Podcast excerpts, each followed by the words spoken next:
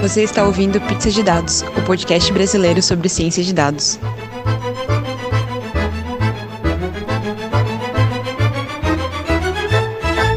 Olá, amantes do pizza. Eu sou a Ana Cecília. Oi, eu sou a Jéssica. Oi, eu sou a Letícia. Esse episódio está um pouquinho diferente, porque além de celebrarmos o aniversário de quatro anos do Pizza, vamos comemorar que nossas queridas pizzaiolas ganharam o prêmio Dornelis Tremea Jean Ferri, da Associação Python Brasil, em reconhecimento ao excelente trabalho dedicado à comunidade na organização de diversos eventos e no compartilhamento de conhecimento sobre tecnologia e carreira em blogs, palestras e com o podcast.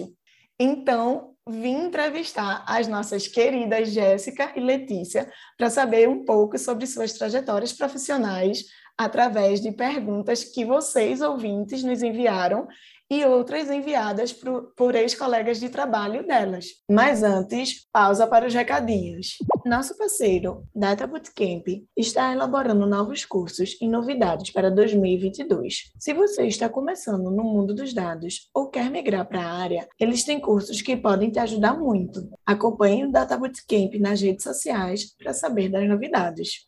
O Pinalog Brasil possui a Caixa de Ferramenta do Jornalismo de Dados, uma plataforma que reúne mais de 145 ferramentas para trabalhar com dados, classificadas entre visualização, extração, análise, cartografia, limpeza e redes. Ela é um ótimo lugar para você encontrar a ferramenta que estava procurando. Esse mês, a Fiquem Sabendo criou a Wikiline para disponibilizar de modo acessível e num só lugar dicas, referências, manuais e modelos práticos para buscar informações públicas usando a Lei de Acesso à Informação. Então, se tu tem dúvidas sobre dados e informações governamentais, esse é um bom lugar para dar uma olhada. Todos os links desses recadinhos estão na descrição do episódio.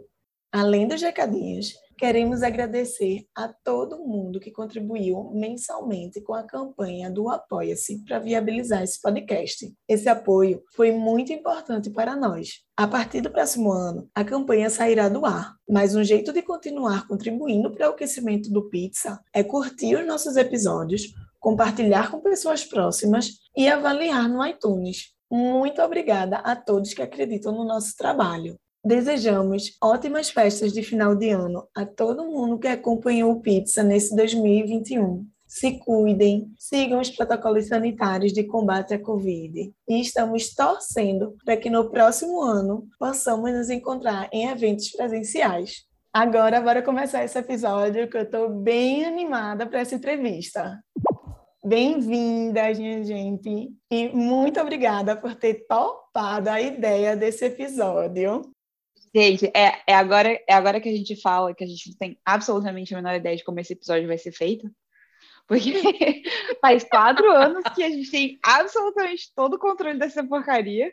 E agora, de repente, eu tenho a menor ideia do que vai acontecer nos próximos uma hora.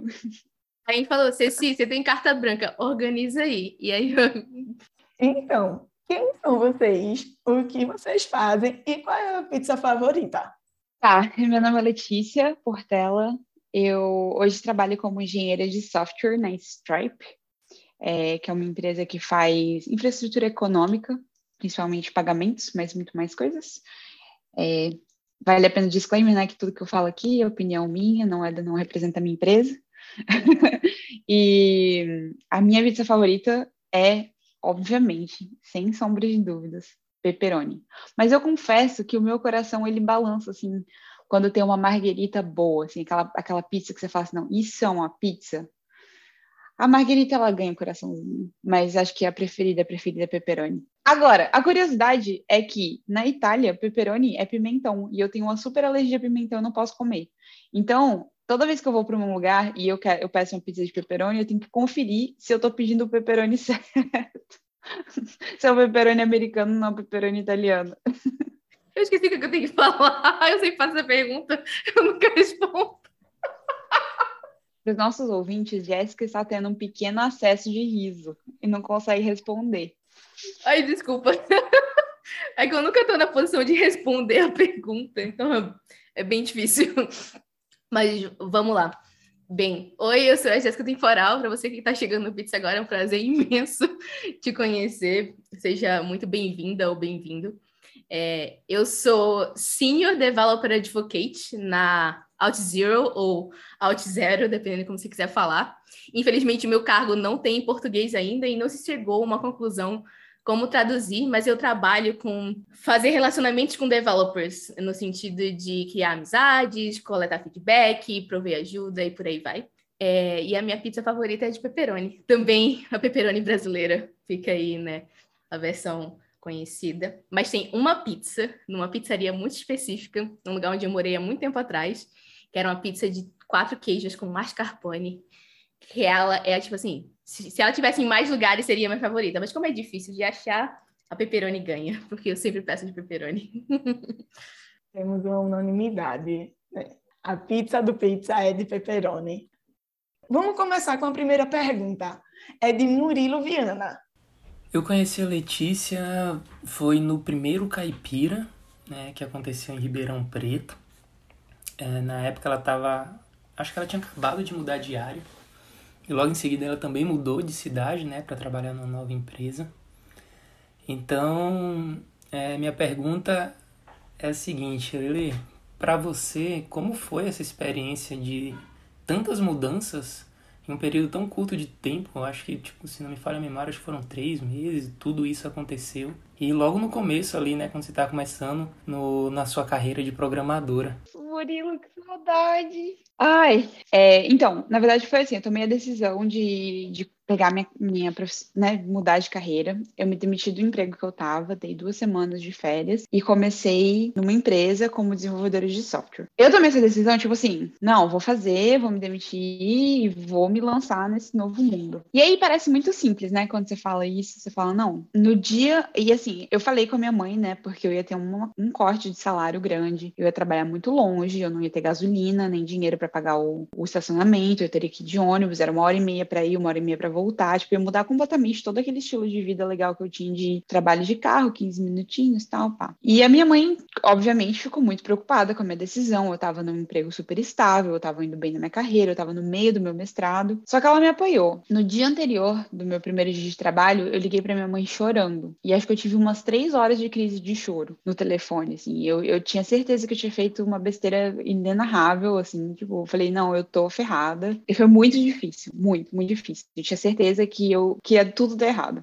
Aí eu comecei a trabalhar nessa outra empresa e, infelizmente, a, o ambiente de trabalho não era muito legal. Não era o que eu esperava e aconteceram algumas coisas que eu realmente não gostei, que eu achei que não combinavam comigo. E aí, eu, aí o pânico veio real, né? Eu tinha quatro meses, três meses, quando eu comecei a perceber aonde eu estava. Eu já, já não estava mais no período probatório, eu já, eu já não sabia o que fazer. Eu, eu pensei, meu, eu vou ter que voltar para minha outra empresa com o rabo entre as pernas e pedir meu emprego de volta, pelo amor de Deus, sabe? E a empresa estava numa época que eles estavam demitindo uma galera, eu nem sabia se eles me aceitariam de volta. Foi um, foi um período muito difícil. E, e aí, realmente, eu mudei para Ribeirão, porque eu consegui uma vaga numa empresa lá muito boa. E eu tava no meio do meu mestrado, e, e foi muita coisa, assim, foi muito difícil. Tanto é que, assim, isso foi no começo de 2016. No final de 2016, a gente ainda, ainda tava organizando a Python Brasil, tava rolando um monte de coisa. Eu, no final de 2016, eu fui diagnosticada com um, um princípio de burnout. Não era um burnout totalmente propriamente dito. Eu não precisei tomar remédio, eu ainda tava, tipo, bem leve, né? Mas foi muito difícil, assim. E eu, te, eu demorei para me recuperar, demorei para conseguir encaixar todas as pecinhas no mesmo lugar e voltar a ser eu mesma. Então não foi fácil.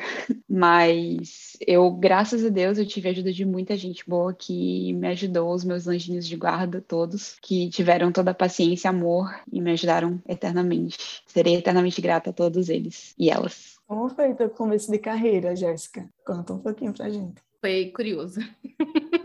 digamos assim. Bem, é, eu acho que parte do meu começo de carreira vem um pouco de que eu estava fazendo na faculdade na época, eu estava perto de terminar meu curso. Então, quando eu estava assim, nos últimos dois anos que eu fiz de curso de graduação, eu fazia informática biomédica na USP de Ribeirão Preto, mesma cidade que a Letícia foi, e como conheci a Letícia foi por lá também. E eu estava naquela hora, tipo, de ou vai ou racha, né? Tinha que fazer TCC, tinha que escolher o que fazer da vida e tal. Eu foquei no TCC, quase desisti do curso, não desisti. E aí o que aconteceu foi o seguinte: quando eu formei, eu estava naquela situação de, meu Deus, eu preciso de um tempo para mim, porque eu estou cansadíssima. Eu tirei 20 dias, tipo, desligada de tudo, fazendo nada. E nesses 20 dias tinha acontecido uma coisa curiosa. Tipo, um pouco antes dos 20 dias, o Serenata, o projeto Serenata, estava procurando alguém para fazer parte do time de cientistas de dados do Serenata. Inclusive, se não me engano, Letícia foi cogitada para essa posição e acabou que ela não estava com disponibilidade e aí ela me indicou lá. E aí, tipo assim, conversei com o pessoal antes dos, de começar esses meus 20 dias de férias, assim, da vida. E depois da, desses 20 dias, foi basicamente quando eu conversei de novo com o pessoal e falou assim: olha, a gente precisa contratar alguém para agora no começo do ano, né? Era janeiro, mais ou menos. E a gente queria que você, tipo, considerar você, você, tipo, fizeram uma proposta. Basicamente foi assim que eu comecei minha carreira profissional, né? Antes disso, tinha feito estágio e tal, mas o meu primeiro trabalho real, oficial, foi no Serenata, trabalhando como cientista de dados, desenvolvedora e pessoa que fazia palestra e coisa e tal. E foi muito graças a, por exemplo, a Letícia fala dos anjinhos da guarda, eu também tenho os meus.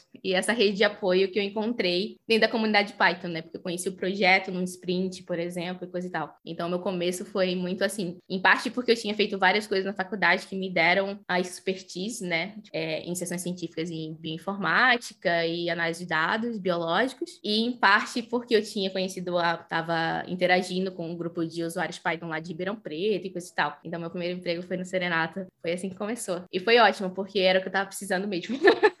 E a gente tem uma pergunta sobre o projeto Serenata de Amor, que foi enviada por Ana Schwendler. Eu e a Jéssica trabalhamos no projeto Serenata de Amor, um projeto de inovação cívica que foi muito noticiado na mídia em 2016, 2017.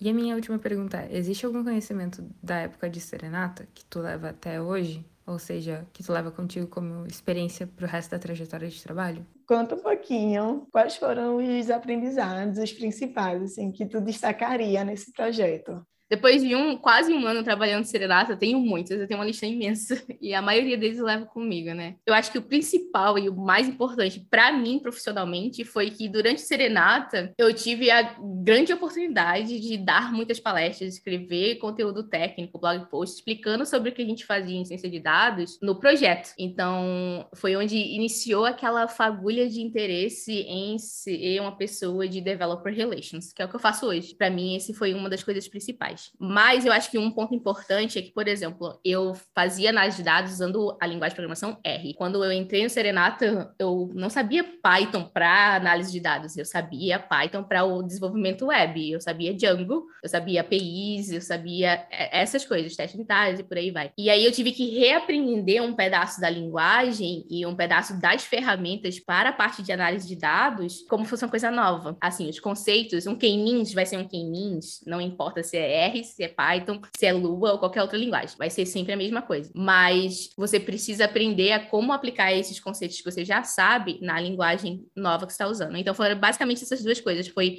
reaprender conceitos que eu já sabia numa linguagem nova e aquela aquele início, né, aquela sementinha que foi plantada lá atrás sobre o carinho que eu acabei desenvolvendo por criar conteúdo técnico, ajudar as pessoas a entenderem mais sobre o que eu fazia e dar palestras e por aí vai, que eu vim fazendo toda a minha carreira desde então. Tornou parte do meu dia a dia e hoje eu trabalho com isso, que era um grande sonho. E aí eu tô bem feliz por causa disso, porque eu, quando eu penso lá no comecinho, meio que tudo se amarra. Não fazia muito sentido no começo, mas tudo meio que se amarrou e aí deu super certo. Nesses primeiros projetos que tu participou, Letícia, tu traz algum aprendizagem, algum, algum conhecimento que tu, até hoje, assim, tu destacaria? Acho que duas coisas, os, os projetos de código aberto, principalmente, né, que eu, que eu participei, que as pessoas me, Muitos deles foram, tipo, né, aquela coisa, vem aqui, vou pegar na sua mão e vou te ajudar. Essa é a questão de você se lançar em códigos desconhecidos e tentar encontrar o problema. E a colaboração, assim. Acho que uma das maiores habilidades que você tem que desenvolver para desenvolvimento de software,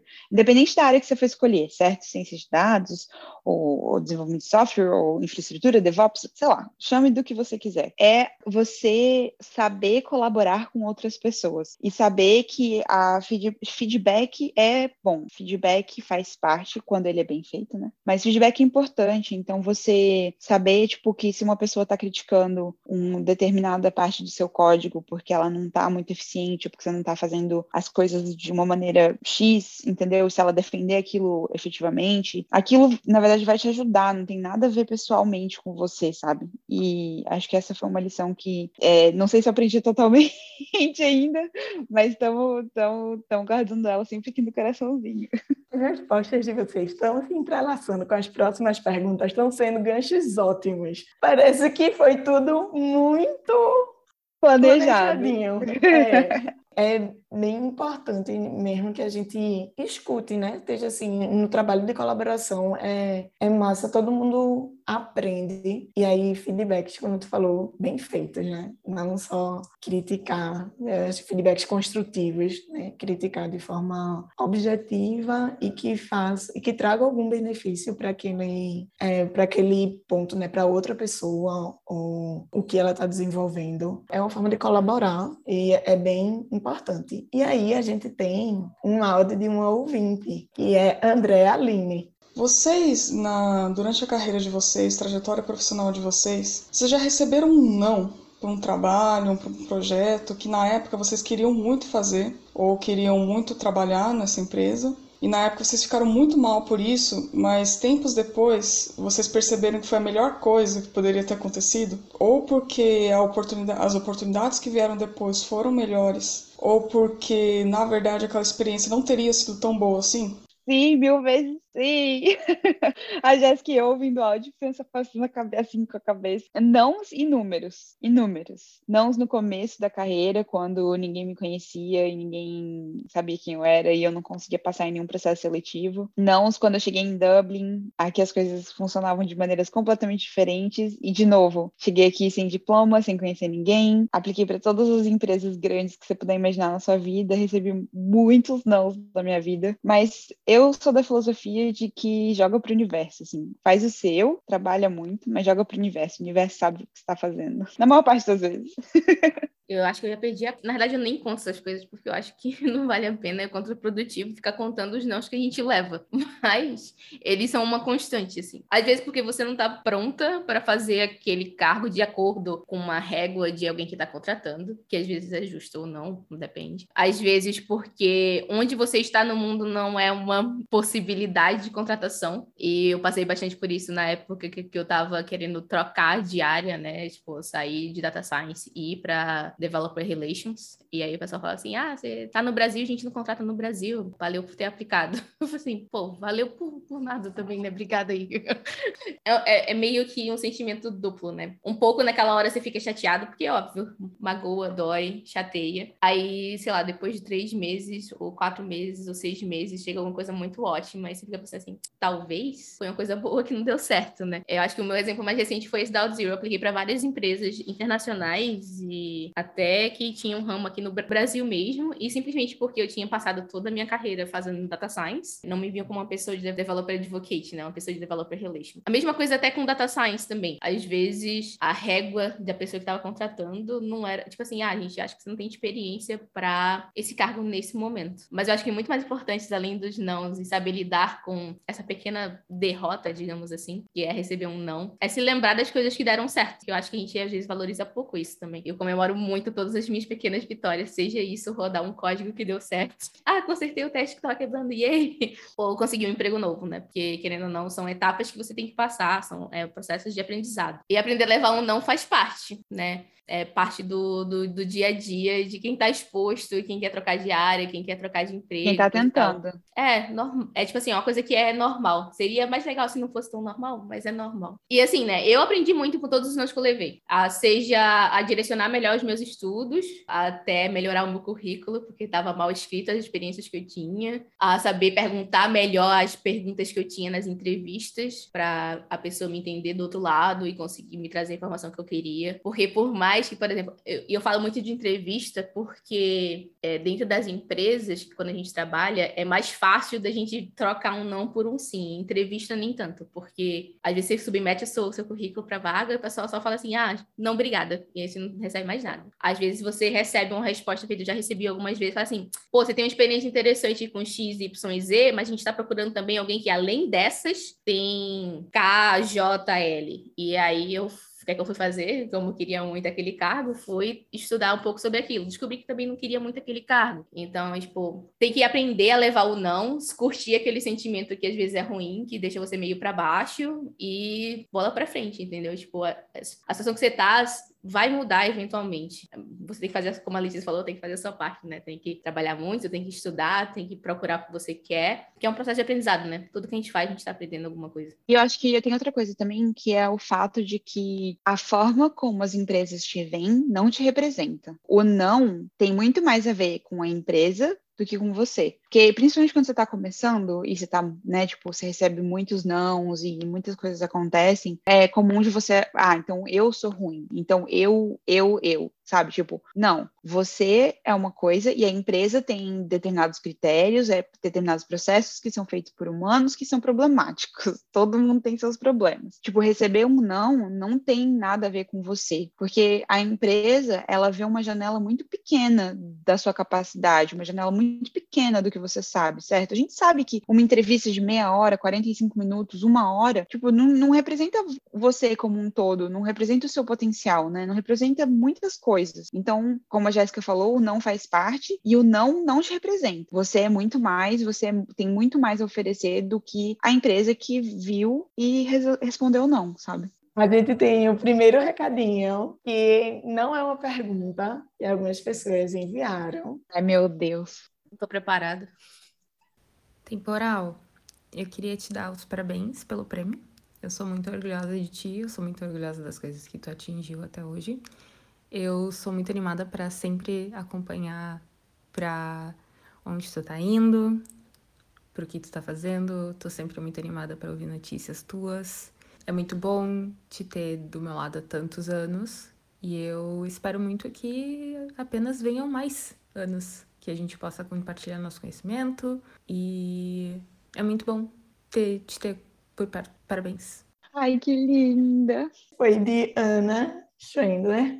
Acho que todos os lugares que eu trabalhei, eu fiz pelo menos uma amizade muito forte por pessoas que eu convivo desde então, digamos assim, né? Desde que eu conheci no trabalho e a gente, tipo, teve uma conexão ali, foi muito legal. E, e Ana é uma das, dessas pessoas que eu carrego no meu coração desde então. Eu conheci Ana no Serenata e a gente trabalhou junto, assim, há algum tempo. É, Ana foi a pessoa que basicamente me ajudou a entender como o projeto funcionava, quais que eram as partes, né, da, daquela engrenagem, quais eram as engrenagens da máquina, né, serenata, da, da, da Rose, do Jarbas e por aí vai. E, assim, foi aquela coisa, assim, tipo, a gente se conheceu e parecia que a gente se conhecia há anos. A amizade continua desde então. Eu falo com Ana quase todo dia no Telegram. E eu falo quase todo dia porque às vezes não dá para se falar todo dia, né? Mas assim, é uma amizade muito gostosa e que eu também espero que a gente continue aí por muito mais anos. Inclusive fazendo planos de a gente se visitar nas nossas respectivas cidades ano que vem, se o Covid deixar. É, Ana, sinto muito carinho. Obrigada. Estava falando sobre a importância de de colegas de trabalho, amizades, iniciativas também dentro das empresas, né? É, Letícia falou sobre uma, no comecinho ter não ter tido muita sorte e entrado na empresa que não tem um ambiente de trabalho saudável e a gente tem uma pergunta sobre isso. É, essas iniciativas né, dentro de, de empresas para que sejam mais inclusivas e diversas. Oi, meu nome é Júlia, eu trabalhei com a Jazz no iFood e dei aula com ela no Data Bootcamp, apesar de conhecê-la bem antes disso. A chegada dela na empresa foi algo que, no início, assustou muita gente. Nossa, agora a Jéssica Temporal do Pizza de Dados trabalha aqui. Mas a verdade é que logo isso se quebrou e ela foi importantíssima na formação de várias pessoas, especialmente mulheres cientistas de dados, e não só no iFood. Inclusive, uma das metas pessoais dela foi preparar mulheres cientistas de dados para falar em eventos, o que é super legal para as empresas, mas é ainda mais legal e relevante na formação profissional dessas pessoas.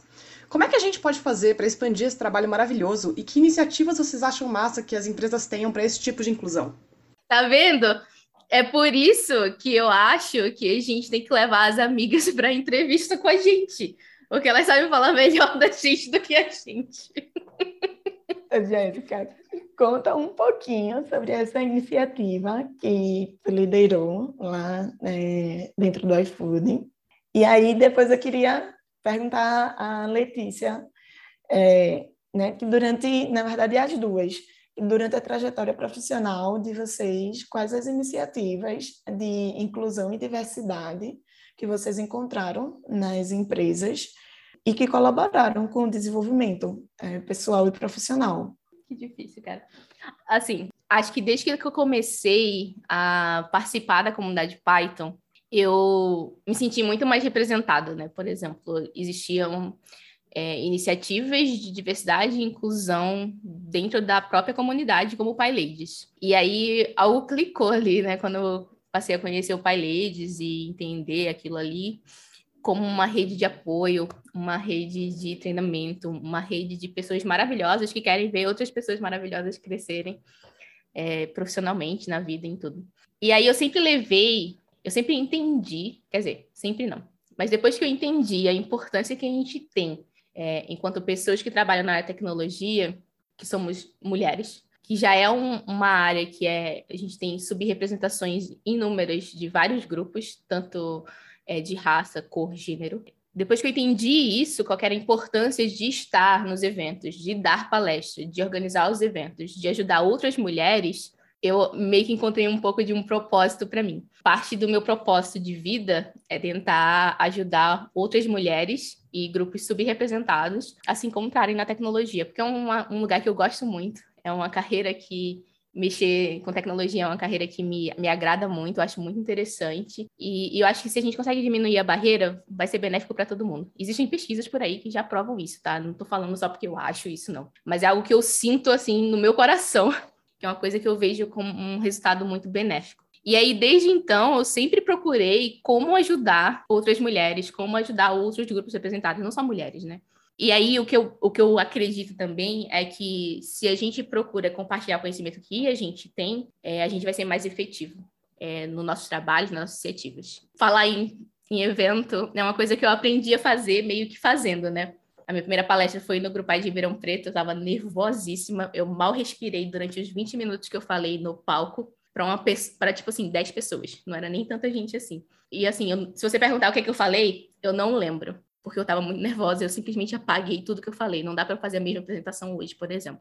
Depois que eu desenvolvi esse gosto, eu fiquei assim, puxa, eu aprendi formas, maneiras de passar por cima, digamos assim, dos meus nervosismos. Por exemplo, eu tenho uma tendência a falar rápido. Se eu estou nervosa, eu falo muito mais rápido. Se eu falo rápido, eu gaguejo, a minha língua embola e ninguém me entende.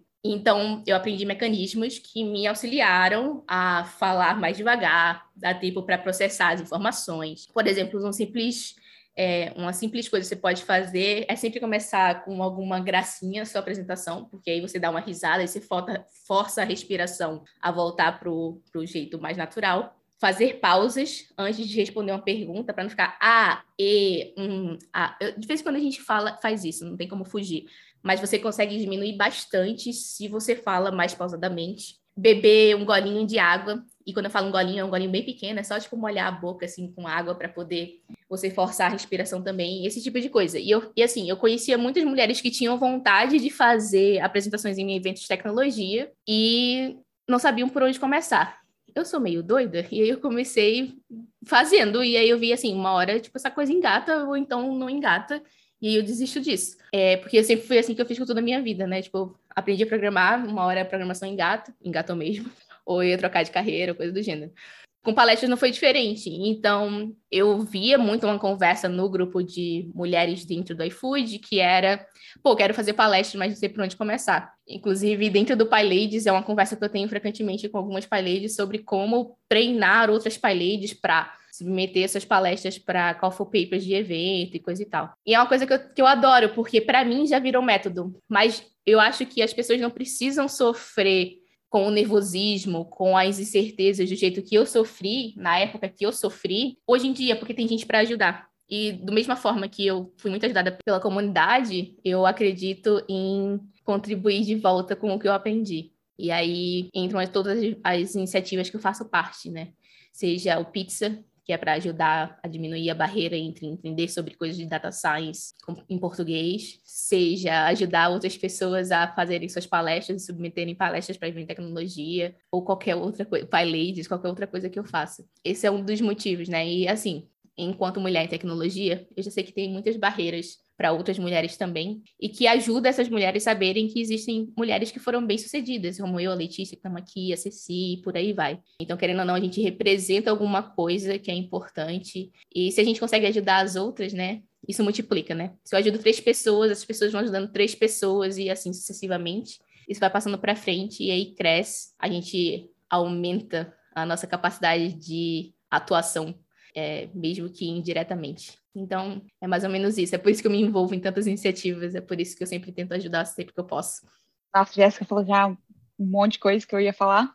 Assim, eu acho que a, o, o meu primeiro contato com programação no sentido profissional é, foi um, totalmente uma iniciativa de inclusão da comunidade Python. Eu fui no primeiro encontro, não me senti confortável, teve todo um movimento é, de muitas pessoas em fazer com que o próximo encontro que eu fosse me, me, eu me, me sentisse mais à vontade. Assim, tudo, muitas coisas que eu vivi na comunidade Python foram, foram iniciativas de inclusão, não necessariamente tipo grandes programas, mas coisas pontuais que, que fizeram toda a diferença. Assim. Às vezes, a iniciativa de inclusão é, é, tipo pode ser uma coisa muito pequena que vai transformar aquela, a vida daquela pessoa, sabe? Pode ser prestar atenção no que ela está falando, ajudar num momento sabe? Tipo, uma coisa muito pequena. Eu sempre conto de um caso, eu fui no primeiro encontro de Python, e aí alguns meses depois o Mário Sérgio me mandou um, o formulário para eu preencher. A PyCon nos Estados Unidos tem um formulário que você pode preencher e pedir dinheiro para poder ir para o evento. Poucas pessoas sabem disso, mas é, tipo, você vai lá, preenche a sua história e pede o quanto de dinheiro que você precisa para poder ir ao evento. E eu pedi, e na época eu ganhei 800 dólares para ir para Portland. E eu fui para Portland e eu tava sentada. Aí, tipo, não consegui dormir, tá, né? Aquela coisa de jet lag e, e, animação, e eu não sabia o que eu tava fazendo lá, e, tipo, eu ainda, eu ainda tinha acabado de virar, de desenvolver, né? Pegar o meu emprego como desenvolvedora. Eu cheguei sete horas da manhã no evento e fiquei sentada olhando para o teto, pensando o que que eu tô fazendo aqui. É, eu não tinha ganhado os 800 dólares ainda, eles dão, né, quando você chega lá. E eu pensava, gente, eles não vão me dar dinheiro, eu sou uma fraude, não sei o que, toda aquela coisa. E a Carol Willing, que foi inclusive keynote da Python Brasil 2019, passou na minha, assim, na mesa que eu tava e falou assim: essa é a primeira PyCon, né? Você tá muito quieta. Eu falei, é, minha primeira PyCon. Aí ela virou pro cara do lado e falou: essa é a primeira PyCon também, não é? Aí ele falou: é. Ah, então, vocês têm muito para conversar. E foi embora. Foi, tipo, toda a interação que eu tive com ela. Ou seja, ela gastou 30 segundos do tempo dela, certo? Ela não gastou mais de 30 segundos perguntando se era minha primeira PyCon, para me apresentar para uma pessoa do lado, para eu me sentir confortável. Tipo, nem às vezes a gente fala de, de iniciativas de inclusão, né, como essa coisa tipo mega, não sei o quê, mas pequenas coisas podem fazer uma diferença tão grande. E eu falo isso por quê? Porque eu acho que eu nunca vivi uma coisa tipo grandes iniciativas de inclusão, tipo programas inteiros, sabe? Tipo, eu tive algumas coisas que eu participei, mas eu, eu tive que tomar muitas rédeas da, da minha carreira, sabe? Tipo, e acho que pelo fato de eu já ter tido uma carreira antes da programação, isso meio que me ajudou a, a tipo, botar a cara a tapa, sabe? Então, eu, eu acho que quando a gente pensa em inclusão, são, são também pequenas coisas. São também, tipo, você deixar a pessoa confortável naquele espaço, não necessariamente só fazer uma coisa proforme, sabe? E eu falo isso, e tem, tem outra coisa também, que é a questão do. Como a Jéssica falou, assim, ela gosta de dar palestra, certo? Ela, ela quis ir atrás dessa habilidade né, de desenvolver oratória e tudo mais, mas nem todo mundo se sente confortável nem quer fazer isso. E existem muitas maneiras de você achar o seu próprio caminho e se desenvolver. Então, por exemplo, eu hoje eu tenho muito pouco contato com grupos de tecnologia. Eu não consigo lidar. Slack para mim é tipo, não consigo acompanhar. Grupo de Telegram que tem mil mensagens, eu já desisto logo. Então a minha forma é escrever, porque escrever é uma coisa que eu tenho controle, eu consigo me expressar muito bem, né, que eu acho que é muito boa, não é outra história, mas eu acho que consigo me expressar melhor do que eu quando eu falo, ou quando eu estou em grupos de, de chat né, instantâneo. E cada um tem a sua forma, cada um tem a sua maneira de encontrar as coisas que te fazem crescer profissionalmente. E vai muito de você, assim, encontrar o que que, o que, que você quer se desafiar, né? O que, que você quer ir atrás para fazer. E muitas vezes a inclusão, a, tipo, o espaço não vai estar tá lá, você vai ter que criar, né? E você vai ter que ir atrás das oportunidades, e aí, aí alguém vem dar aquela, aquela ajuda, e você vai crescendo aos poucos, mas tomar as rédeas e, e fazer, fazer o que você puder, né? É porque, por exemplo, ter um, um, uma iniciativa de inclusão numa empresa que, que tem, sei lá, um ambiente tóxico, tipo, de que, que adianta, sabe? Colabore também com a inclusão de novas pessoas que estão chegando, encontre seu é. jeito, né? E, co e, colabore do seu, da, da, maneira que você consegue, né? A gente tem que pensar que nem todo mundo tem tempo de, de fazer tudo. Tem gente que, sei lá, mãe solteira, pai solteiro, tem dois, três filhos para criar e, e tá tudo bem, assim, né? Dentro, encontre as coisas que você possa ajudar dentro do seu limite. Às vezes é só essa coisa pequenininha já vai fazer uma super diferença na vida de alguém. E aí, no fim das contas, é isso que importa, né? Se todo mundo melhorar um pouquinho. Final do ano melhorou um montão. Temos mais um recadinho. Lindezas, parabéns pelo prêmio. Foi mais do que merecido, um reconhecimento até tardio pelo trabalho incrível que vocês fazem. É um prazer enorme conhecer vocês e acompanhar de perto tudo que vocês fazem. E mal posso esperar por tudo que ainda vem por aí. Parabéns de novo e beijão. Ai, que linda! Ai, beijo, Júlia! Ai, cadê uma Python Brasil presencial para eu abraçar todas essas pessoas? Nem fala. Ano que vem, se tudo der certo, a vacinação avançar. Sério, eu quero abraços, abraços, muitos abraços. Eu também tô carente de evento presencial, cara. Tipo, eu entrei nesse emprego porque 70% do tempo a gente tá fazendo evento. e eu não fui para evento ainda, tudo online. Eu tô me sentindo cansada de falar com a câmera. E esses encontros presenciais proporcionam uma interação muito massa, inclusive no ambiente de trabalho, assim, que tá todo mundo remoto, e é uma interação bem diferente, né? Aí tem uma pergunta agora de Murilo, novamente Murilo Viana, sobre essas interações, assim, e, e grupo e presencial. Bom, a Letícia é uma pessoa muito divertida, muito descontraída.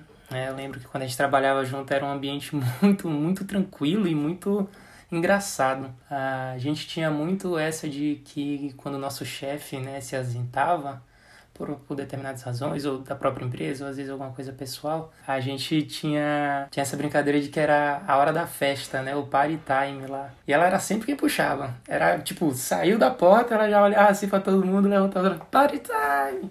Então, tipo, era bem engraçado. Aliás, um beijo aí pro Celcan, que foi, que foi nosso chefe nessa época, foi maravilhoso, assim esse período. E agora, agora ela é líder, né? Ela trabalha como um líder de uma equipe. A minha pergunta é exatamente essa. Lele, para você, qual é a sensação de hoje estar do outro lado? E de saber que provavelmente quando você não está presente, rola um party time na sua ausência. Ai, gente, era muito engraçado, porque a gente, é sério, a gente se olhava assim, aí todo mundo com os braços pra party time, colocava uma música bem altão, assim, antes de terminar o trabalho. Era muito engraçado. Acho que uma vez um dos, o meu chefe voltou e viu a bagunça.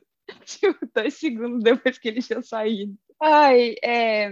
Olha, eu não sei se eu, eu, hoje oficialmente eu não sou líder de, de nada, né? Mas eu eu, eu não acho que eu sou, não cheguei nesse ponto de liderança de eu ainda sou a pessoa que chama para bagunça. E eu acho que acho que nessa época de trabalho remoto assim, é mais importante ainda ter alguém que faz a bagunça, sabe? Tipo, que, que, que faz essa interação. Porque silêncio numa chamada de vídeo é bizarro, né? É, é estranho, é desconfortável, fica aquele silêncio horroroso eu fico pensando assim, tem, tem gente que não conhece empresa, tem gente que não conhece faculdade presencial, tem gente que não conhece empresa presencial. E aí você tem que se ambientar num, num sabe, numa coisa nova.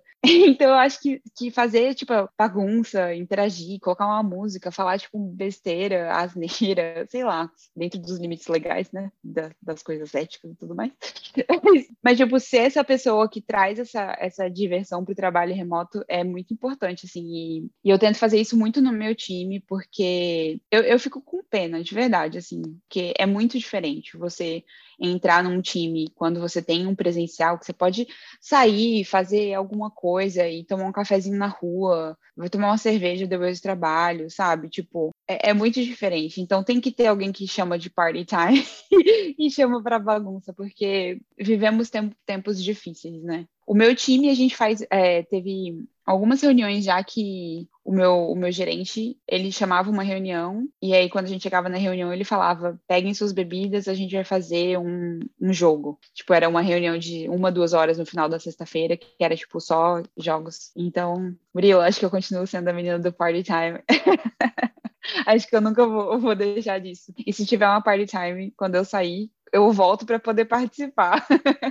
Você já teve a oportunidade de liderar alguma equipe nesses anos de, de profissão? Eu, eu liderei projetos mais do que equipes. Assim, claro que tinham pessoas dentro do projeto que se formavam equipes, mas não era uma coisa assim, tipo, né, de longo prazo. Eram coisas bem contidas dentro do seu, do seu escopo. Então, quando eu trabalhava numa empresa menor, eu fiquei responsável pelos times enquanto o CTO viajava. Agora, no meu trabalho, eu, eu, eu, liderei alguns projetos que tinham uma ou duas pessoas e ainda estou, ainda sou um bebê na minha carreira, mas sim, mais projetos e pessoas, tipo, o projeto como foco principal da liderança do que pessoas. Fez, fez, sentido? É diferente você falar assim, ah, eu sou líder técnico de um time, sabe? Porque você tem uma liderança indefinida. O meu papel de liderança é, é bem definido, assim. O meu, o meu, time trabalha muito por projetos. Então, a gente tem um time grande que subdivide em projetos e cada projeto tem uma pessoa responsável por tocar aquele projeto para frente e fazer com que o projeto chegue na linha final. Então, nesse meio tempo, você tem as pessoas que vão trabalhar com você, o que você tem que fazer. E aí, quando acaba, você deixa de ser o líder daquilo porque o projeto acabou. Como é essa experiência de sair de, da pessoa que está colaborando com o projeto para a pessoa que é responsável por liderar e fazer com que esse projeto seja entregue? Olha, é, é bem é bem diferente, assim. Eu acho que primeiro, a primeira coisa que, é, que eu achei muito difícil é que quando você faz o negócio, bom, eu confio em mim mesma.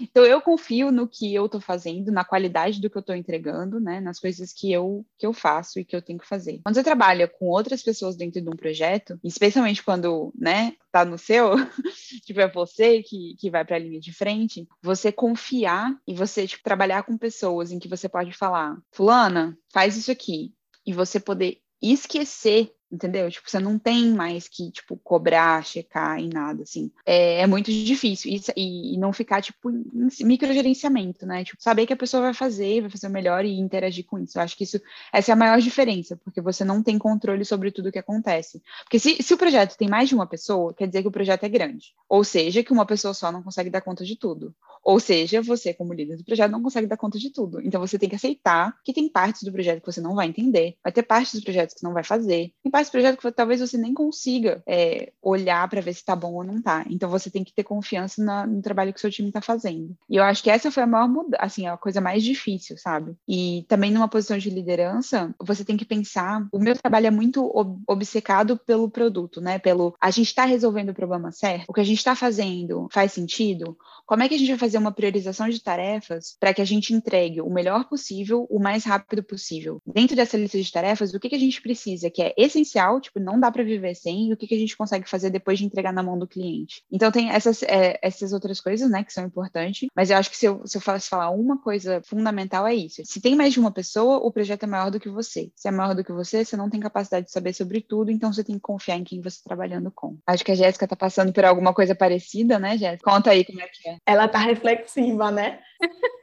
É que eu tava pensando que eu tô passando por uma coisa parecida dentro da empresa que eu tô hoje. Eu passei por algo mais próximo do que você viveu, que foi essa gerência de projetos, mas que era uma liderança informal. Por exemplo, dentro do iFood, teve uma época que eu era a pessoa mais sênior do meu time. Era eu de sênior e duas pessoas juniores. Duas mulheres maravilhosas juniores, por sinal. Cada uma com sua peculiaridade, suas, seus pontos fortes, seus pontos fracos. E na posição de liderança dentro do iFood, era uma liderança informal eu ajudava a gerenciar e elas a se organizarem e óbvio com aquela o meu perfil de mentoria né de outras mulheres ajudarem elas a crescerem ajudei a identificar os pontos que elas precisavam melhorar e ajudei a colocar tarefas no dia a dia que permitiriam elas a crescerem e trabalhar naqueles pontos que elas queriam melhorar. Hoje é um pouco diferente. Hoje eu estou trabalhando num projeto que depende de partes que não são do meu time por exemplo. Então parte desse projeto está sendo eu estou meio que gerenciando essa iniciativa, é, que é algo que vai ser útil para o meu time, mas que eu dependo do time de design, eu, de, eu dependo do time de automação para poder fazer isso acontecer. E aí eu não tenho controle sobre como a pessoa do time de automação ou do time de design vai organizar o seu dia, vai fazer as suas tarefas e coisa e tal. O máximo que eu faço é fazer check-in toda semana e falar assim: e aí, deu tudo certo? Eu de alguma coisa? Eu descobri mais essa e essa informação um outro time, um terceiro time, que eu acho que pode ajudar e agregar todas essas informações num ponto único de verdade, né? E aí eu acho que isso é interessante porque se você tá pensando em assumir um cargo de liderança, isso te dá uma oportunidade de experimentar a liderança sem necessariamente ter tanto risco. Tem risco, vai, porque vai ter resultado que vai ser interessante, é algo que as pessoas querem ver, te faz é, praticar as skills de liderança, comunicação, é, ajudar as pessoas a se desenvolverem por aí vai, e te prover uma rede de segurança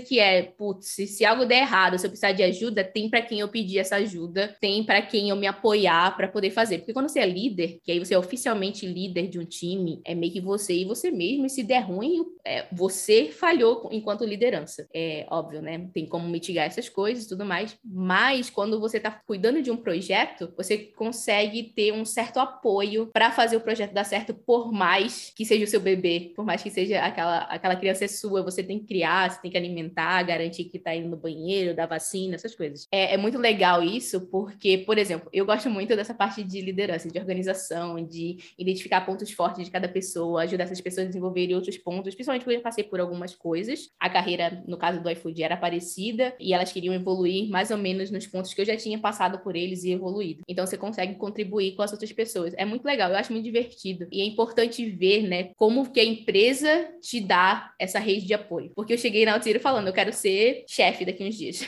daqui uns dias, né? Daqui uns anos ou meses, ou quando acontecer o momento, quando eu estiver preparado e tal. Agora eu quero conhecer sobre a empresa, aprender a fazer bem meu trabalho. E daqui um tempo eu quero ser líder. Eu quero ter um time, eu quero cuidar de pessoas, eu quero ajudar pessoas a se desenvolverem. É, e aí meu chefe estava sempre assim: vamos ver como a gente consegue ajudar você a desenvolver as skills de liderança dentro da empresa. Preparar um planejamento e coisa e tal. E aí, um projeto te dá essa oportunidade, o que eu acho excelente. Empresas deviam fazer mais isso. É, é, eu sei que é difícil às vezes, mas é muito bom. Outra coisa que eu esqueci. Você é numa posição de liderança, e isso aí, independente do se você é um líder de um time, um gerente, um tech lead, ou só liderando um projeto, você também não pode surtar com os seus colegas. Tem isso. Isso também é muito difícil, porque às vezes você está dependendo de um time e o time não está colaborando com você, as pessoas não te respondem ou estão fazendo coisa errada. E aí você tá, tipo, espumando, você tá querendo assassinar uma pessoa, entendeu? Tipo, você tá com muita raiva. Aí chega o seu colega super frustrado, falando que não tá conseguindo fazer, que ou que alguém não responde. E você tem que fazer cara de, de tozen, de tá tudo bem, a gente vai dar um jeito, a gente vai resolver. Porque a pessoa, tipo, principalmente a pessoa tá, tipo, numa posição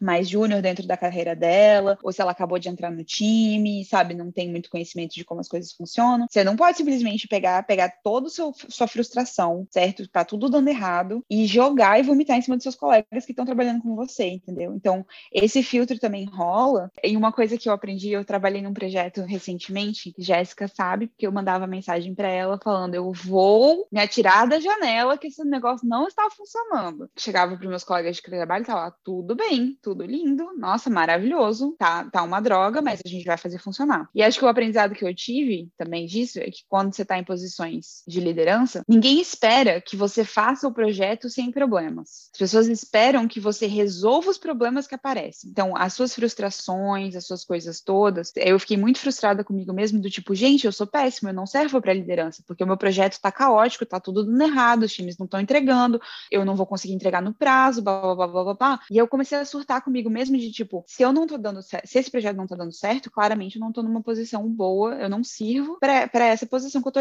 Mas não, a liderança tem muito mais a ver com como você lida com as adversidades do projeto do que fazer um projeto sem adversidade. Porque não existe. O projeto, se o projeto foi sem adversidade, ele foi entregue muito depois do prazo, ele não precisava, ele era uma, uma coisa que ninguém queria. Não adianta. Então, essa, essa coisa de você gerenciar suas frustrações e você saber que ser um bom líder, liderar bem projetos ou times, tem a ver com você, como você gerencia os problemas, também é importante para você começar a absorver e começar a respirar fundo quando as coisas dão todas erradas.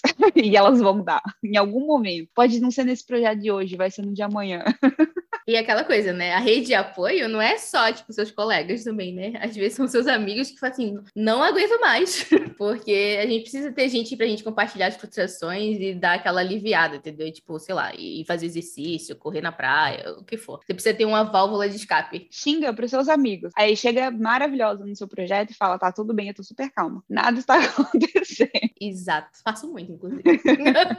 Eu faço isso todo santo dia. Xingar para os meus amigos. Funciona muito bem. E Murilo, além das perguntas, deixou o recado também. Pô, falar da Letícia é chover no molhado, né?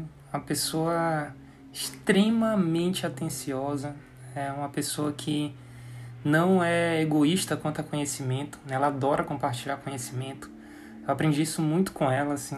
É... Aliás, eu aprendi muita coisa com ela, para falar a verdade. Ah, quando a gente trabalhou junto também, ela foi a pessoa que mais me deu suporte. Ah, a gente, na área de programação como um todo, tem muito da síndrome do impostor e ela me ajudou bastante também com isso. É uma pessoa de um coração enorme, sempre muito alegre. É, às vezes é até difícil a gente ficar o tempo todo sério com ela, porque é sempre uma brincadeira. Então, assim, poxa, só, só coisas boas para falar e ela é merecedora de tudo que ela conquistou até hoje. Beijão, Lili. Ai, meu Deus, eu vou chorar. O Murilo fez parte do, do primeiro emprego, assim, que eu realmente aprendi as coisas e foi uma pessoa muito especial. Ai, Ceci tá fazendo a minha vida muito difícil. Vocês são muito queridas, gente. Muito queridas. A gente teria mais perguntas e recadinhos para um episódio parte 2. Mas vamos para uma pergunta de um ouvinte, que é sobre trabalho no exterior.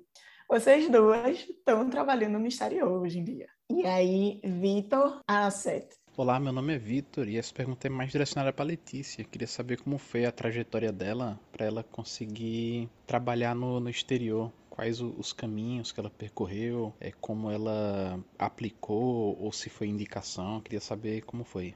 É, então, oi, Vitor, obrigada pela pergunta.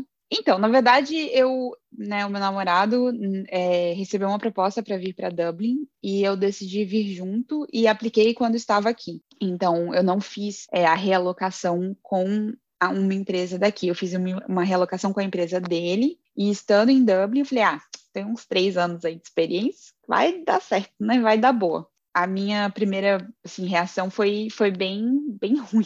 Pelo fato de não ter uma faculdade de peso e tudo mais, muitas empresas usam software de currículo. E os seus currículos, né, ninguém, ninguém, ninguém vê. Então, assim, a coisa mais difícil para mim foi chegar numa cidade que eu não conhecia ninguém, com um currículo não tradicional, não falando inglês, né, nativamente, e ter que me reposicionar no mercado. E tem algumas coisas que foram diferentes. Então, por exemplo, eu tenho um mestrado, uma graduação e um mestrado, que são, no, eu gastei aí oito anos entre, entre as duas coisas, mais a minha experiência profissional, que foi muito, muita dela foi junto com essas duas coisas. Então, efetivamente eu tinha muitos anos de experiência, mas para cá não conta. Tipo, tem muito curso aqui que a graduação e o mestrado são quatro anos. Então você chega para uma entrevista de emprego com um mestrado do Brasil, você está vindo com, sei lá, oito anos de experiência, mais trabalhar, porque eu trabalhei enquanto eu fazia o mestrado, e você está competindo com uma pessoa de quatro anos, recém-saída da graduação. E para máquina, para quem está, né, tipo, para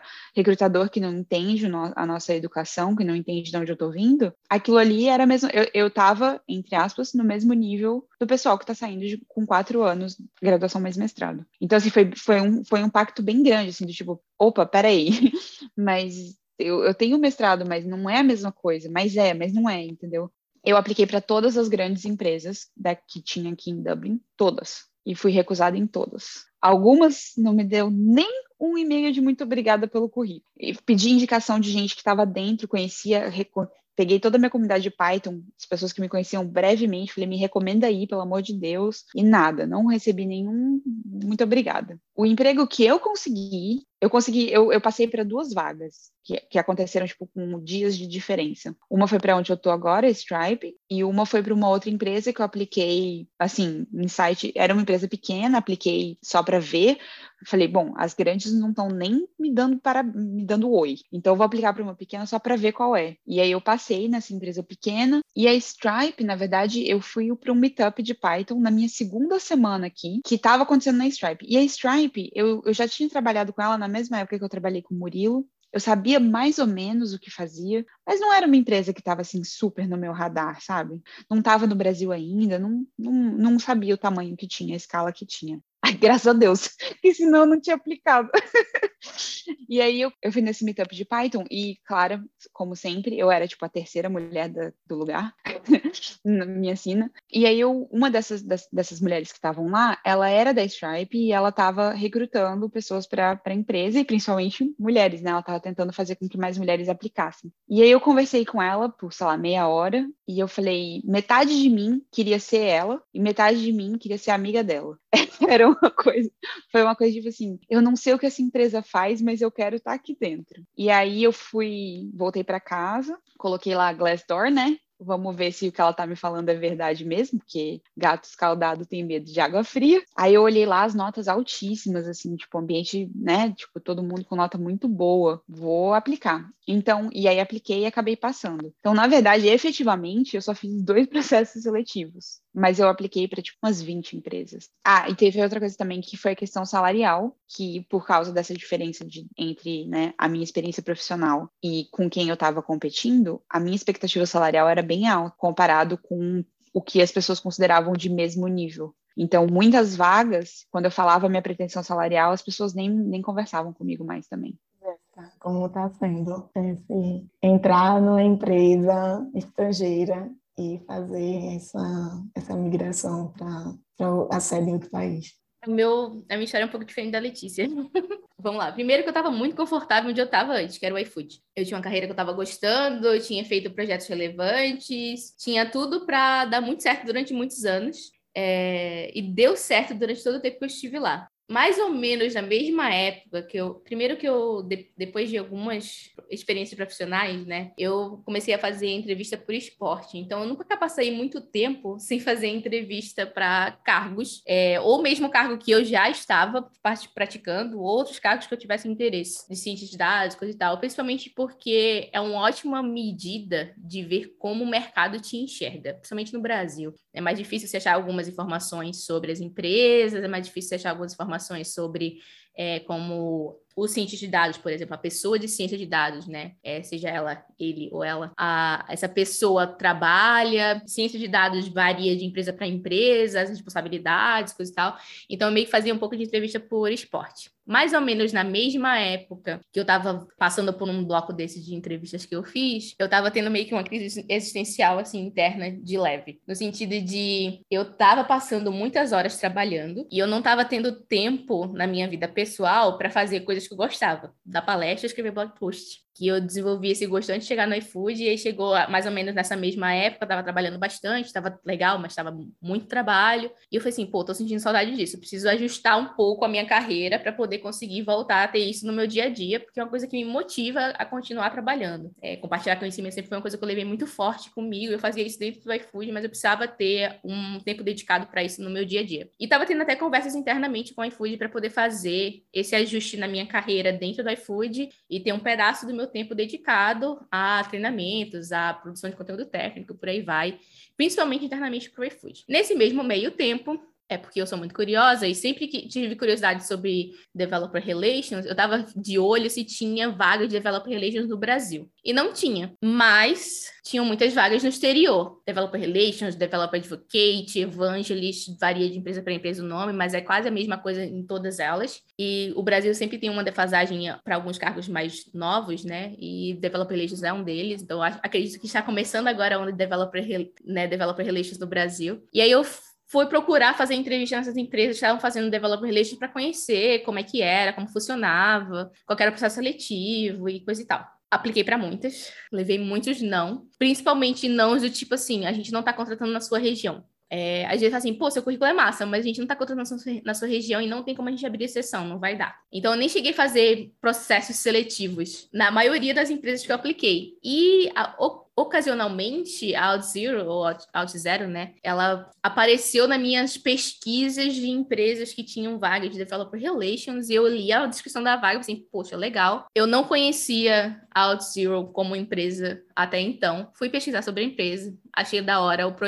o produto da, da empresa, né? Que a gente trabalha com autenticação, autorização, é, fluxo de login, por aí vai, é, identidade, que é um, um, uma área relativamente nova para mim, mas é uma área super interessante, super desafiadora também, é um, um tema difícil de tratar. E eu nunca tive medo de falar de, de temas difíceis, né? Tanto em ciência de dados, seja falar sobre algoritmos e coisa e tal, agora sobre identidade, autenticação, autorização, segurança, por aí vai. E aí eu apliquei para a AutoZero. A vaga era para o Canadá, para a região de Ontário, ali na cidade de Toronto ou Ottawa, que é onde a AutoZero tem um endereço fiscal. E aí eu apliquei para a vaga, assim, bem, eu dou check aqui nesses requisitos da, da vaga, tipo, então, com, combinam comigo com as coisas que eu tinha feito e tal, eu já tinha experiência necessária. Vamos ver se vai dar certo, não sei. Aí me chamaram para a primeira entrevista. Uma das pergun primeiras perguntas foi: olha, a gente, essa vaga é para o Canadá, você tem interesse em. A gente não está contratando no Brasil, você teria interesse em relocation, né, de ser realocado para o outro país? Eu falei assim: ah, por mim, sim porque já era um interesse de vida meu e do meu marido, na época era namorado, da gente se mudar para o Canadá para ter uma experiência internacional e para melhorar nossa qualidade de vida. Aí eu fui passando nas fases do processo seletivo,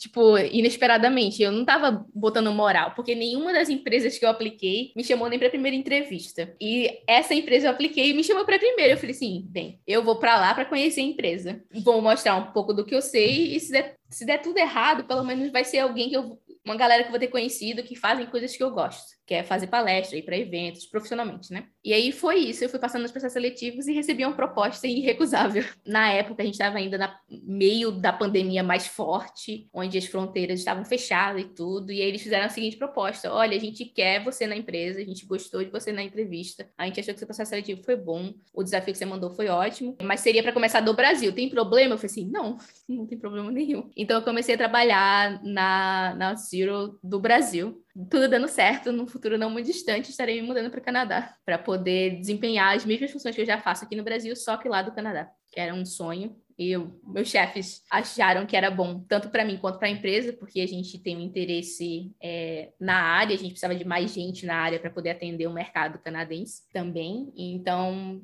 juntamos o útil ao agradável para me mandar para lá. E aí, devo estar indo, como diria um amigo meu, devo estar indo no futuro não muito distante. Mas é basicamente isso. E aí, para mim, depois de eu, assim, eu nunca tive dificuldade com inglês. Eu faço fazia aulas de inglês, aulinha de inglês desde novinha. Então, o inglês para mim é uma segunda língua por mais que eu passasse muito tempo sem falar com pessoas em inglês, coisa e tal, tive que até dar uma desenferrujada um pouco aí da, da oratória em inglês, porque os músculos da boca não são acostumados a fazer alguns sons, e aí você pratica na aula, você aprende, mas se você para de falar durante muito tempo, meio que o músculo meio que desaprende um pouco. Então você precisa retomar o, a pronúncia das coisas. Mas aí deu tempo de eu retomar a pronúncia das coisas, fiz o processo seletivo todo em inglês, deu super certo, e aí acabou que tá dando super certo. O trabalho tá ótimo, tá funcionando muito bem. Então, se o seu objetivo, por exemplo, é trabalhar numa empresa internacional, você não vai poder escapar de falar uma segunda língua. E aí eu falo internacional porque não necessariamente precisa ser uma empresa nos Estados Unidos ou uma empresa que fala inglês, pode ser uma empresa que fala outra língua, alemão, espanhol, qualquer outra língua. Tem muitas para escolher. Mas é mais ou menos assim que está indo. Então, eu trabalho para o Zero do Brasil, faço as minhas coisas de casa praticamente. A gente está no mundo, ainda está vivendo um momento pandêmico, digamos assim. Então, muito do meu trabalho é virtual, é participar de eventos olhando para a câmera, é fazer videoconferência com as pessoas, é gravar vídeos da palestras, live streams, podcasts e por aí vai, que é tudo virtual. Mas assim que der uma estabilizada nessa parte pandêmica e, e volto a viajar a trabalho. E, inclusive, um dos, dos motivos de estar me mudando para o Canadá é que viajar do Canadá para outras partes do mundo para fazer o meu trabalho vai ser relativamente mais fácil. Um pouco mais fácil do que seria no Brasil, da disponibilidade de voos e tudo mais. Então, é mais ou menos por aí que funciona. E eu sinto muita falta um pouco da, da cultura, né? É muito a comunicação em inglês, ela é muito diferente da comunicação que você teria com colegas brasileiros. Então, a gente não pode compartilhar certos memes porque as pessoas não vão entender, entendeu? E eu sinto falta de mandar uns gifs com uns memes esquisitos, sabe? A Nazaré fazendo conta, ninguém vai entender essas coisas. Tipo assim, eles vão achar engraçado que faz sentido, é, é visualmente entendível, mas não tem aquele apego cultural que você, entendeu? Tipo, às vezes, dependendo da sua idade, você até viu aquilo ali, não vale a pena ver de novo. Então, assim, esse tipo de coisa, assim, me faz falta. Mas, comparado com todas as outras coisas que eu tenho de bom na empresa, tipo, é muito ótimo. Então, é, tipo, dá pra dar uma compensada. E aí eu compartilho, eu faço igual aquela coisa, né? A gente não xinga com os amigos quando a gente tá estressado, compartilha os memes com os amigos. que aí é o que a gente tem para fazer. Esse negócio da língua, da, que a Jéssica comentou, assim, acho que pra, foi uma das coisas mais difíceis de ter começado numa empresa estrangeira, assim, porque eu convivi muito com coisas, né, tipo de inglês é, de filme, essas coisas. Aí eu cheguei lá no primeiro dia de trabalho, assim, tipo, não, sussa, tá? Inglês tem casa. E aí veio oito horas de aula sobre pagamento, sobre indústria financeira, tendo que fazer pergunta e tendo e com oito horas de jet lag, porque eu fui para São Francisco, eram oito horas de diferença. Tipo, duas da tarde eu tava o cérebro já já tá derretido, ó, faz tempo. E, e eu acho assim, se você se for ver assim a quantidade de blogs que eu escrevi, de eventos que eu participei, de coisas que eu fiz em 2019, que foi o ano que eu entrei na empresa, deu uma caída assim nos primeiros seis meses. Aquilo foi eu meu cérebro, eu não conseguia fazer mais nada, meu cérebro não conseguia responder a nada que não fosse trabalho, porque o processamento mental era lá em cima, assim, de, putz, como é que eu vou fazer, como é que eu vou defender esse ponto tecnicamente em inglês. E sei lá, às vezes eu, se eu tenho reunião muito cedo, que eu não acordei ainda, dá aquelas engasgadas. O motor não pegou ainda direito. E conviver perguntando o que você quer dizer com. Eu tenho uma história muito engraçada que aconteceu comigo. Então, eu, eu fui escrever um pull request e era um pull request que ia ser revisado por um cara que era tipo, muito sênior. Ele era muito sênior. E ele era uma pessoa com uma vibe intimidadora. Ele não era uma pessoa intimidadora, mas ele tinha aquela vibe intimidadora, sabe? Aquela pessoa que, que ele pode se esforçar super para não ser intimidador, mas ele emanava aquela aura de, de pessoa tá muito outra, outro nível acima de mim. E eu tinha que pedir para ele revisar meu pull request. E eu tava assim, tensa, tensa. Aí mandei, isso era tipo, sei lá, mês três da empresa, tipo uma coisa assim. Acho que ele era a pessoa mais sênior dentro do escritório de Dublin. Eu tava naquela tensão, mandei o pull request para ele, aí ele pegou e escreveu assim: I am bullish. Aí, bullish é um termo financeiro para dizer que, pô, adorei, tô animado, isso aqui é legal. É, era um termo assim. E eu entendi, this is bullshit, que é isso é uma merda. E eu surtei, surtei na minha cadeira. falei, ferrou, o cara mais sênior tá me falando que, que o meu código é uma merda, não sou. não sei o quê. Aí eu, depois de uns 15 minutos surtando, eu mandei uma mensagem para uma amiga minha. O que, que ele quer dizer com não sei o quê? Aí ela, não, isso aqui é um termo financeiro, quer dizer que ele gostou, que o que você fez foi muito bom. Então, tipo, foi meia hora surtada, pensando que a pessoa, tipo, tinha, nossa, xingado meu código ali na lata, e na verdade a pessoa tava super animada, tipo, achou muito bom a solução, muito boa a solução que eu tinha feito. Então, essas coisas acontecem, sabe? Você não vai entender, você vai ter que pedir pra pessoa repetir, você vai ter que, é, você vai gaguejar, você não vai lembrar do termo correto, e, e acontece, bola pra frente, vida que segue.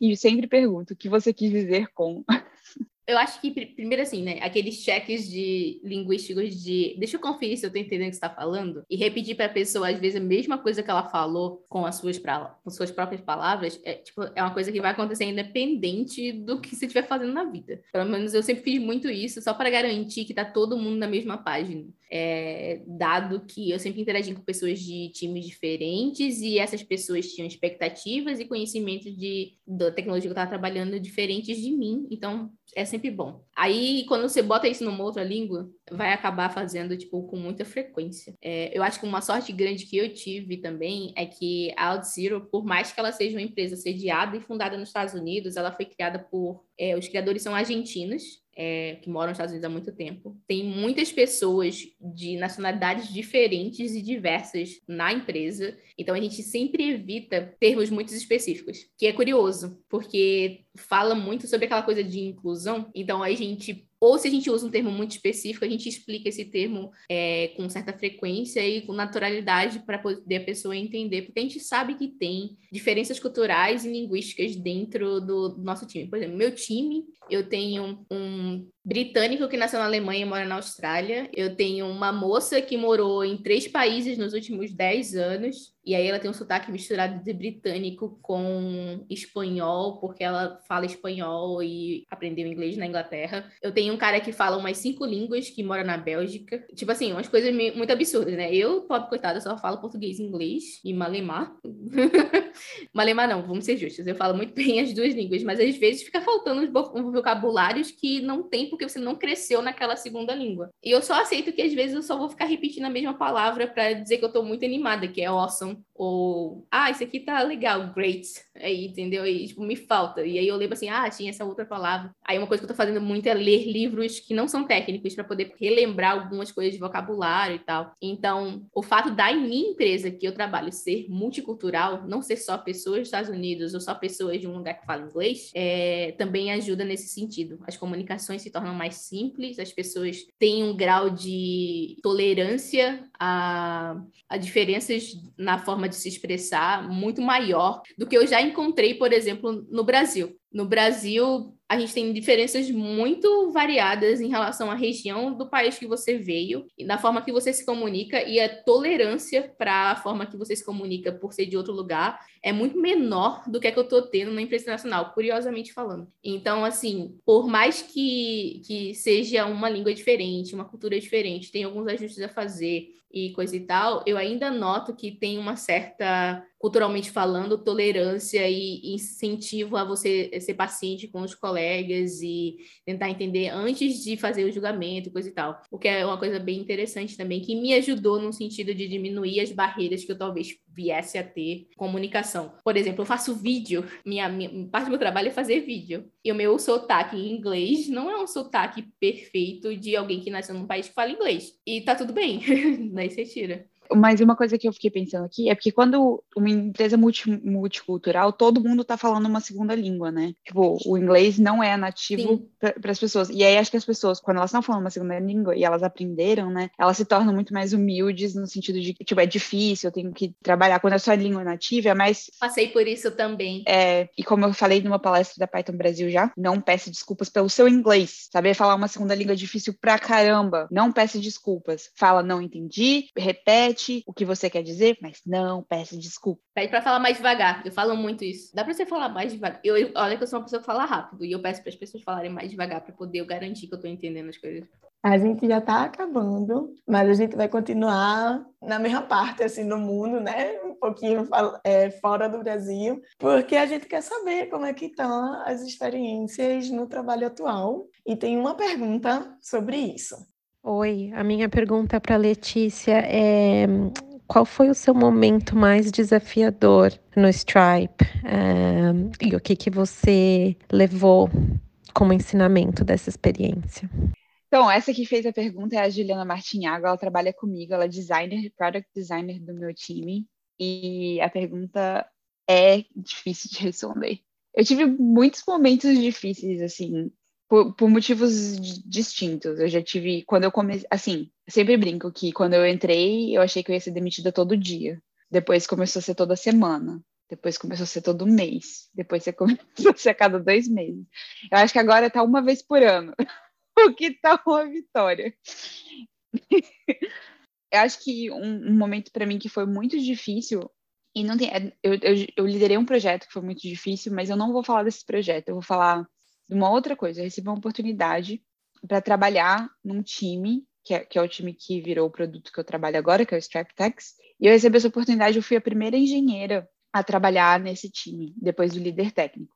Então, era o líder técnico, o especialista em taxes, a product manager e eu. E eu estava no momento da minha carreira ainda, eu estava acabando, tinha acabado de começar na Stripe e tudo mais. E era um projeto muito desafiador, era fazer uma coisa, era fazer o MVP do, do que hoje é o produto, e era uma coisa muito desafiadora. E foi muito difícil por muitos motivos, porque taxes, para quem não, não fala inglês, é imposto. Então, o nosso produto faz, trabalha com cálculo de imposto sobre venda. Nos Estados Unidos se chama sales tax, na Europa se chama VAT, VAT. E o, o, o, o problema em si já é difícil. Tem umas coisas absurdas. Por exemplo, na Grã-Bretanha, um biscoito Sabe aqueles biscoitos de gengibre de Natal que a gente vê em filme? Tipo do Shrek. Nos, na, na, no Reino Unido, se aquele biscoito tem botões de chocolate, ele é taxado como pão, que é taxado a 0%, ou seja, não é taxado. Mas se ele tem uma camiseta de chocolate, ele é taxado como bolo, que é um item de luxo que é taxado em, sei lá, 20 e tantos por cento. Ou seja, o, o, a área em si já é difícil. Sei lá, a primeira peruca do, do ano é, imposto, é sem imposto. Então a gente, tipo, tinha. A gente teve discussões do tipo, como que a gente vai fazer com isso? A gente vai colocar na API? É a primeira peruca do ano, booleano, sim ou não? tipo, é, o, o conceito em si já era muito difícil de aprender. Então a gente tinha um projeto muito desafiador, com uma equipe muito pequena, com uma, um ramo muito difícil. E aí, quando eu olhei para tudo aquilo, assim, e, é, e aí o meu time, depois entraram outras pessoas, o meu time era de pessoas muito mais experientes que eu. Muito. Tipo assim, todos eles tinham mais de oito anos de experiência, além de mim, tipo, do que eu tinha. E aí, a coisa que foi mais difícil foi o que que eu agrego para esse time. O que que eu estou fazendo aqui? Porque esse, esse, o sentimento de eu não, não deveria estar aqui, eu não tô, né? Aquela coisa toda foi, tipo assim, foi no, no talo, assim, lá em cima. E ao, aos poucos, tinha, tem, tem, tinham dois engenheiros que eram aquelas pessoas que sentam e escrevem o código inteiro e produzem um negócio, um MVP do dia para noite. Eu falava, gente, o que, que eu estou fazendo aqui? E perceber dentro daquilo, daquele projeto, daquele time, que eu não sou aquela engenheira. Eu não sou engenheira que vai sentar e vai escrever um produto do dia para a noite. Eu não sou aquela engenheira que vai sentar em três horas e escrever mil linhas de código que vai resolver o problema. Pode não ser o melhor código, pode não ser o quê, mas vai ter aquele negócio. Eu não sou essa engenheira, eu sou um outro tipo de engenheira. Eu sou a engenheira que se preocupa com quem está começando, que escreve a documentação, que se coloca no lugar do nosso, do nosso cliente.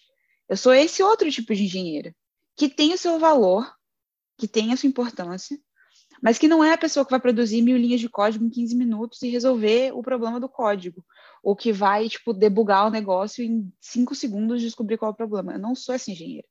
E tá tudo bem. Então, assim, esse aprendizado de entender o que que eu sou única dentro daquilo, o que que eu agrego para o time, e que isso é a minha característica, e isso é importante, e isso tem valor, acho que foi um dos aprendizados mais difíceis da minha vida e até hoje, assim, quando eu vejo um desses, dessas outras engenheiras, né, que, que é essa pessoa que senta e escreve um serviço do nada e monta um negócio, é tipo, quando eu olho para aquilo, a primeira reação é, putz, eu não sou essa engenheira.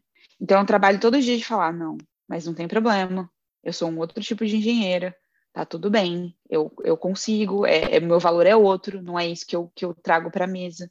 Então, assim, é, a barra era muito alta. Os, assim, eu tive por quest de ter mais de cinco comentários, porque o meu código não estava bom, não tinha nada a ver comigo. Tinha a ver com, que, com o meu processo de aprendizado e tudo mais, porque a barra estava lá em cima, porque essas pessoas tinham muito mais experiência do que eu, porque elas eram outro tipo de engenheiro. Hoje eu faço muitos comentários por quests, eu faço muitas dessas coisas, mas eu ainda tenho que ficar pensando. Meu valor é outro, o que eu agrego é outro, o que eu trago é outra coisa, o que eu trago para a mesa é outra coisa. E é uma lição difícil que eu tenho que, de vez em quando, voltar e pensar assim: não, tá tudo bem. Eu não sou esse tipo de engenheira e tá tudo bem. A Ceci tá, tá meio, meio de boca aberta, assim, embasbacada, tá tudo bem? Eu tava, assim, pensando, bem reflexiva de como é interessante, né, que cada trabalho a gente tem uma, uma experiência e um aprendizado bem, bem diferente e não necessariamente é um, uma, um aprendizado técnico você evolui enquanto profissional, mas aí não é sob essa perspectiva de ferramenta e é outra coisa que também agrega super e te transforma também, isso é bem massa. Como tá esse desafio, Jéssica, de mudar, de mudar entre aspas, né? Porque o que tu tá fazendo hoje, a comunidade já via há muito tempo. Como tá isso para ganhar dinheiro com isso?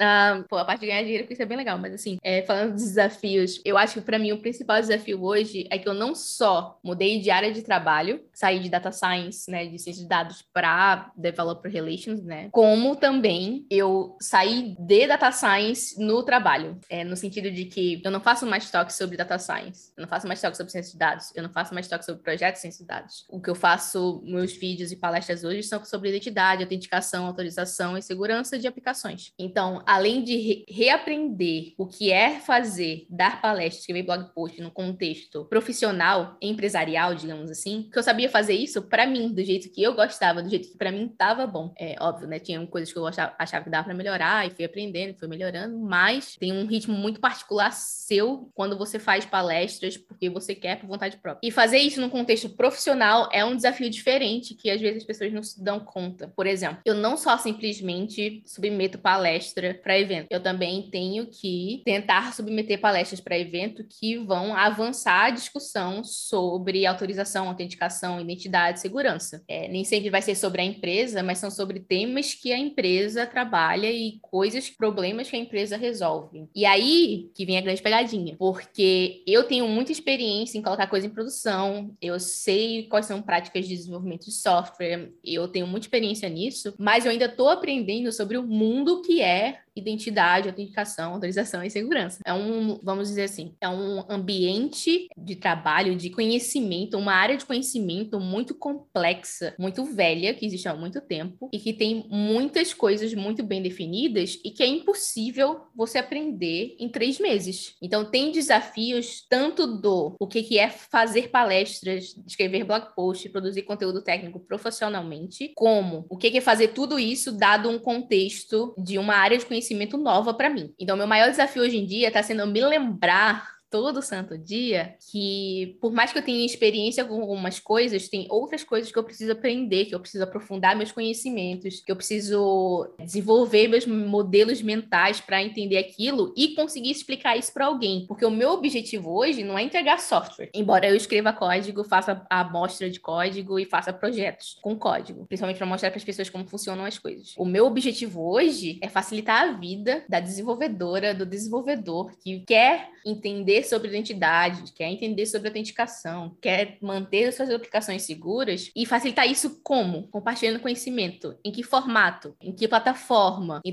tudo isso tem toda uma estratégia por trás. Então, por exemplo, quando eu trabalho, eu quando eu pego um tópico, sei lá, vamos falar sobre token JWT, né? Na verdade, JWT já tem token no nome, mas assim, sobre JWT, que é um tipo de token que é baseado em JSON, que é trocado por APIs no mundo inteiro. Você provavelmente já usou e você não sabe. Por exemplo, quando você pega acesso para uma API, você recebe um token de acesso de volta que te permite acessar outras coisas dentro daquela API. Eu já tinha usado JWT, sabia o que, que era, sabia que existia, já tinha feito alguns, já tinha tido que validar outros, mas eu nunca tive que explicar para uma pessoa que o JWT vem de uma especificação que tem regras que definem o que, é um JWT, tem regras que definem a atuação de um JWT dentro do contexto de autenticação, de controle de acesso, e todos esses contextos históricos que definem o que, é, como funciona, as variações que você pode ter de um tipo de token, como que ele é empregado no cenário é, de um token de acesso ou de um token de identificação de usuário por aí vai, eu não sabia essas coisas. Então eu tive que aprender. E todo dia tem uma coisa que eu preciso aprender. Por exemplo, OpenID Connect, que é uma das coisas que eu tenho que falar sobre, que estou aprendendo sobre, por aí vai. E, e tudo isso são coisas complexas e que a maioria das respostas para as perguntas é depende, entendeu?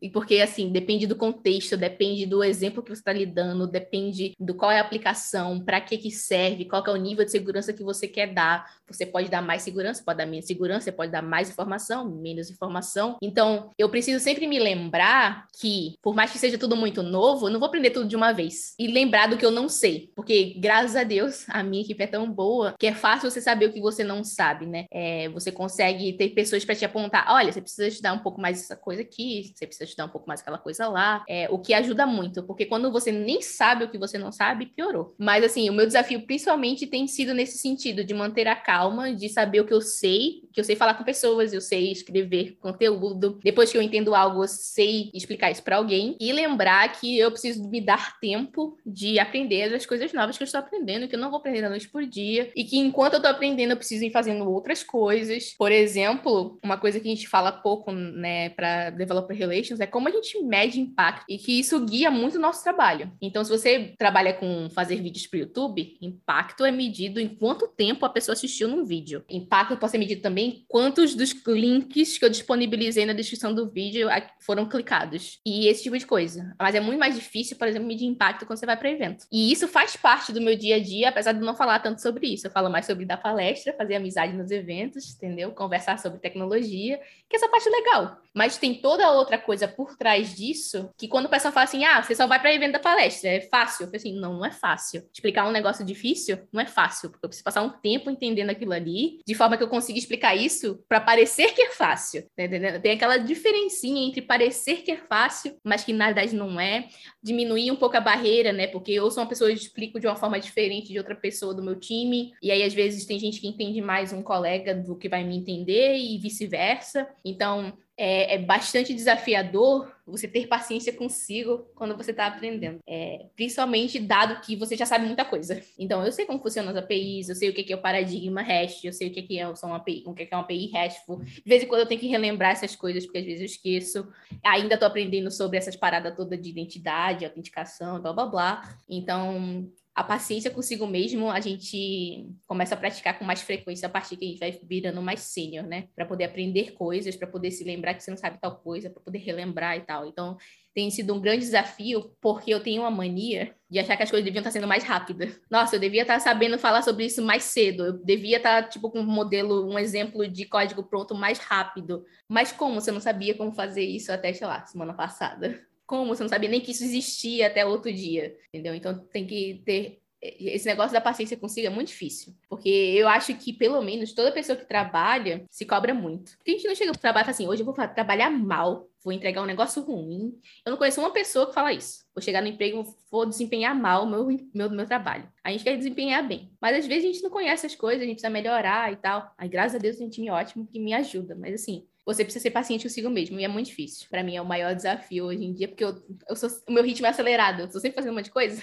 Então eu quero fazer, tipo, as coisas andarem mais rápido. Às vezes eu tenho que lembrar que, calma, Jéssica, vai ter que fazer um cursinho ali sobre, sei lá, web desenvolvimento para poder relembrar uns conceitos que você não lembra mais, porque você não estava mexendo com isso faz, sei lá, três anos, entendeu? Então é tipo assim, acho que para mim o maior desafio está sendo esse mesmo, ser paciente. Muito obrigada, minha gente. A entrevista foi massa. Eu aproveito para parabenizar vocês pelo prêmio. De novo, novamente, assim, foi mais do, é só um reconhecimento pelo trabalho que vocês estão fazendo há anos nas comunidades e principalmente na comunidade Pai Ladies, que é onde, onde eu conheço vocês. E agradecer pela oportunidade de estar aqui conhecendo e interagindo e trabalhando juntas, assim, muito obrigada tipo, pela generosidade. Ceci arrasou como host, já pode entrar aqui na lista. Vamos, vamos começar a organizar mais episódios aí, que Ceci mandou muito bem. Mandou bem demais. Muito obrigada por ter organizado. Para quem não sabia, Ceci está no backstage aqui da, da, da, produção do Pizza, ajudando um monte. Eu e a Jéssica estamos bem sobrecarregadas. E Ceci tem sido o monjinho que apareceu na nossa vida para ajudar com pizza. Ela que teve a ideia, ela que organizou os áudios, ela que mandou mensagem para todo mundo. E então, um beijo para você, Ceci. Obrigada por, por estar aqui ajudando a manter essa iniciativa viva. Ceci é um excelente exemplo de como a gente precisa se apoiar nas suas amizades para poder fazer as coisas acontecerem. Porque saiu o episódio do Pizza esse ano foi porque Ceci estava aqui para ajudar a gente. Então, quando vocês postarem aí no postarem no Twitter e coisa e tal, agradeçam Ceci também, que Ceci é maravilhosa e faz a nossa vida funcionar. É verdade. Obrigada mesmo pela oportunidade de aprendizado. Eu aprendo muito com vocês. É muito massa estar aqui colaborando. É assim que a gente vai acabar mais esse ano do Pizza no quadragésimo episódio, celebrando os quatro anos do primeiro e mais amado podcast Ciência de Dados, celebrando essas maravilhosas, celebrando o projeto. E, e vocês também, ouvintes, que estão aqui é, acompanhando Pizza esses, esses anos. Isso chegou agora, maratona, vai desde o primeiro, que já tem muito conteúdo produzido, conteúdos maravilhosos. Obrigada por vocês estarem aqui, seguir o podcast. E ano que vem tem mais. Valeu, pessoal. Beijo. Tchau, pessoal. Feliz Natal, feliz Ano Novo, boas festas.